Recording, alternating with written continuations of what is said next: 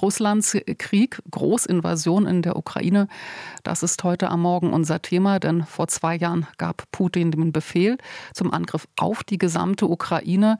Wir müssen aufrüsten, damit wir nicht angegriffen werden, das sagt der Kanzler Olaf Scholz, zwei Jahre, die dieser Krieg schon dauert.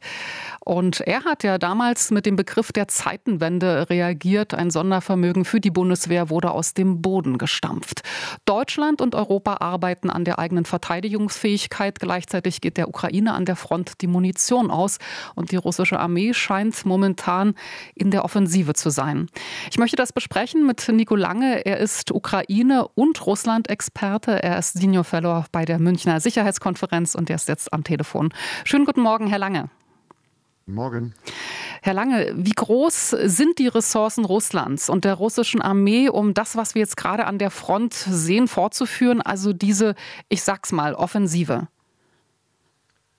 Russland kommt gerade an der Front voran, aber nicht mit einer großen Offensive, sondern mit so kleinen Angriffen an unterschiedlichen Frontabschnitten, wo man im Grunde ukrainische Städte vollständig zerstört und dann ganz langsam vorrückt. Die Frage ist tatsächlich, wie lange kann Russland das noch so machen? Wann kommt der russische Angriff zum Erliegen? Für große Operationen und große Durchbrüche hat Russland derzeit nicht die Ressourcen, aber im Hintergrund die russische Wirtschaft ist umgestellt auf Kriegsproduktion, äh, produziert ständig Fahrzeuge, Ersatzteile, vor allen Dingen auch Munition nach, so dass Russland auf diesem Niveau den Krieg ziemlich lange durchhalten könnte. Wir hören immer, die Ukraine, die ukrainische Armee braucht äh, dringend Munition und jetzt hat Tschechien eine Initiative gestartet. Die Regierung dort sammelt Geld ein, um dann damit irgendwo in der Welt Munition zu kaufen. Was sagt das aus über, ähm, sagen wir mal, die Verteidigungspolitik und Unterstützungspolitik Europas, der EU? Es ist ein Armutszeugnis und es ist sehr peinlich, dass die führenden Industrienationen der Welt nicht in der Lage sind, so etwas Einfaches wie Artilleriemunition in einer größeren Menge zu produzieren als ein von Sanktionen belegtes Russland. Das ist auch keine Frage des Könnens, das ist eine Frage des Wollens. Man hat sich immer selbst eingeredet, der Krieg wäre bald vorbei, man hat die notwendigen Entscheidungen nicht getroffen und deswegen ist jetzt diese Situation eingetreten. Die Initiative des tschechischen Präsidenten finde ich richtig, weil es ja eine Lücke gibt. Also in einigen Monaten wird die höhere Industrieproduktion auch mehr Munition liefern, aber bis dahin muss man überall auf der Welt alles kaufen, was es gibt und muss dabei auch unorthodoxe Wege gehen. Und wir haben ja gemerkt, mit den Mitteln der Friedensbürokratie, wo man langsam sich Vorgänge hin und her schiebt und alles so ganz langsam abarbeitet, damit wird es nicht gehen. Insofern richtig sollten wir machen und die Munition so schnell wie möglich in die Ukraine bringen. Nun werden wir heute am zweiten Jahrestag des Beginns der Großoffensive Demonstrationen erleben. Einerseits zur Unterstützung eindeutig der Ukraine, aber auch äh, von Menschen, die sagen, keine ähm, Rüstung mehr liefern, äh, keine Munition mehr liefern, um diesen Krieg zu beenden. Es muss Verhandlungen geben. Äh, was sagen Sie denen? Putin will nicht verhandeln. Ähm, er macht vollkommen klar, wenn die Ukraine jetzt aufhören würde zu kämpfen oder wir nichts mehr liefern würden, dann würde er vorangehen und würde noch mehr Teile der Ukraine erobern. Das sind doch zwei Dinge ganz bemerkenswert. Zum einen, dass es zwei Jahre nach diesem Angriff und nach all dem, was wir sehen, was Russland macht in der Ukraine, es immer noch Leute gibt, die sagen, man muss sich Putin ergeben und man muss dem irgendwie entgegenkommen. Also ich finde das ganz erstaunlich. Das ist schon eine besondere Form der Realitätsverweigerung. Und das Zweite ist, man sieht überall, auch in den Umfragen, aber auch bei diesen Demonstrationen, die Unterstützung der Menschen in Deutschland dafür, der Ukraine zu helfen, die ist sehr hoch. Die ist sogar so hoch, dass die Ukraine, dass die Ukraine noch viel mehr Hilfe können, kriegen könnte von der Regierung, weil das von der Bevölkerung bei uns so stark unterstützt wird. Ja, damit kommen wir ja dann auf den äh, Taurus äh, zu sprechen. Äh, warum zögert Olaf Scholz, äh, diesen Marschflugkörper an die Ukraine zu liefern? Es fällt mir schwer, diese Frage zu beantworten.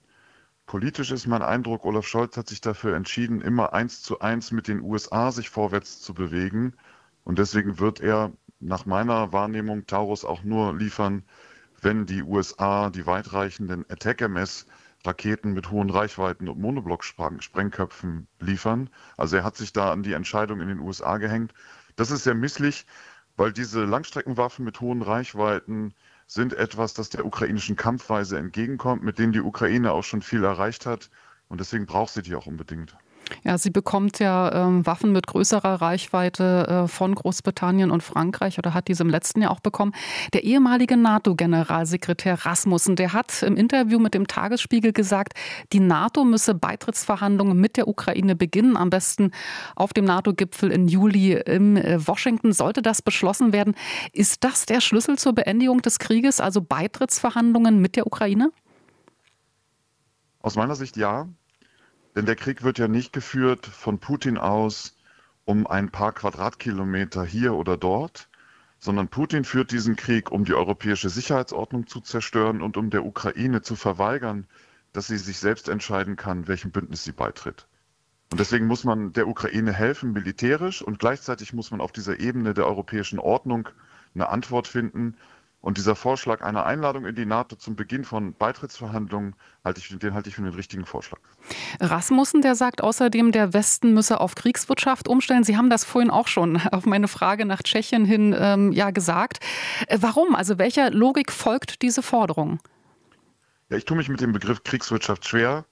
Wir sind, wir sind ja wirtschaftlich, industriell, finanziell viel leistungsfähiger als Russland. Und wenn Russland auf Kriegswirtschaft umstellt, dann reden wir über eine Volkswirtschaft, die die Größe hat von Italien. Wir sind ja insgesamt viel stärker, aber wir müssen mehr Industrieproduktion ankurbeln bei Munition, bei Luftverteidigung, bei Lenkflugkörpern, bei Ersatzteilen äh, und können dann nicht so langsam uns weiter vorwärts bewegen, weil Putin das auch als Kommunikation begreift. Er sieht ja, was wir machen.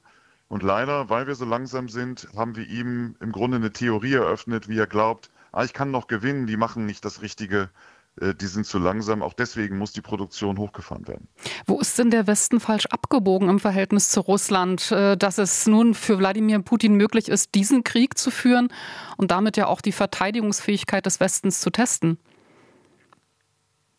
Ja, das, die deutsche Russlandpolitik war von Wunschdenken geprägt über Jahrzehnte. Und es war auch häufig so, dass jemand, der sich mit Russland auskannte und gewarnt hat vor Putin, im Grunde ständig belehrt worden ist für Leute, von Leuten, die Putin in Russland gar nicht kannten und irgendwelche Träume hatten darüber, wie man mit Russland zusammenarbeiten kann.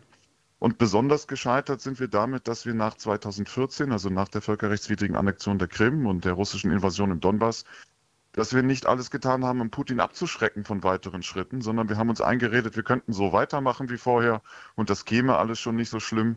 Und ich glaube, wir haben einen Anteil daran, dass Putin sich ermutigt gefühlt hat, die Ukraine dann vollständig anzugreifen.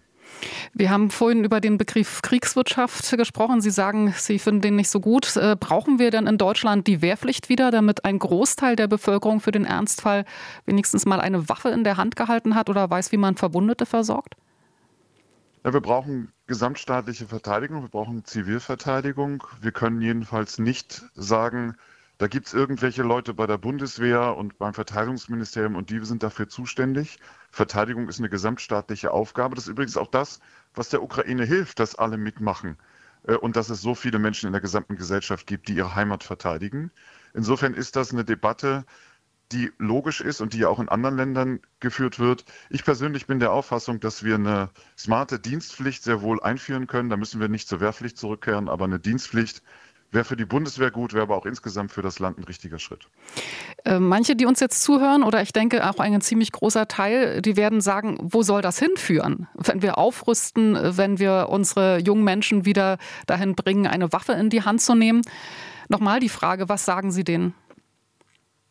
Ja, denen kann man ja eigentlich nur sagen, es tut uns leid, aber wir müssen der Realität ins Auge gucken. Wir sind mit einem Diktator konfrontiert in Russland, der ganz offensichtlich in Geschichtsbüchern lebt und der der Auffassung ist, dass er seine historische Mission durch Krieg erfüllen will. Und wenn der nicht gestoppt wird, dann wird er immer weitermachen. Das ist die Lage. Das haben wir uns nicht ausgesucht. Keiner will das. Aber wir müssen wehrhaft sein und uns gegen Putin zur Wehr setzen und ihn stoppen. Und dafür müssen wir diese Dinge tun. RBB 24 Inforadio vom Rundfunk Berlin-Brandenburg.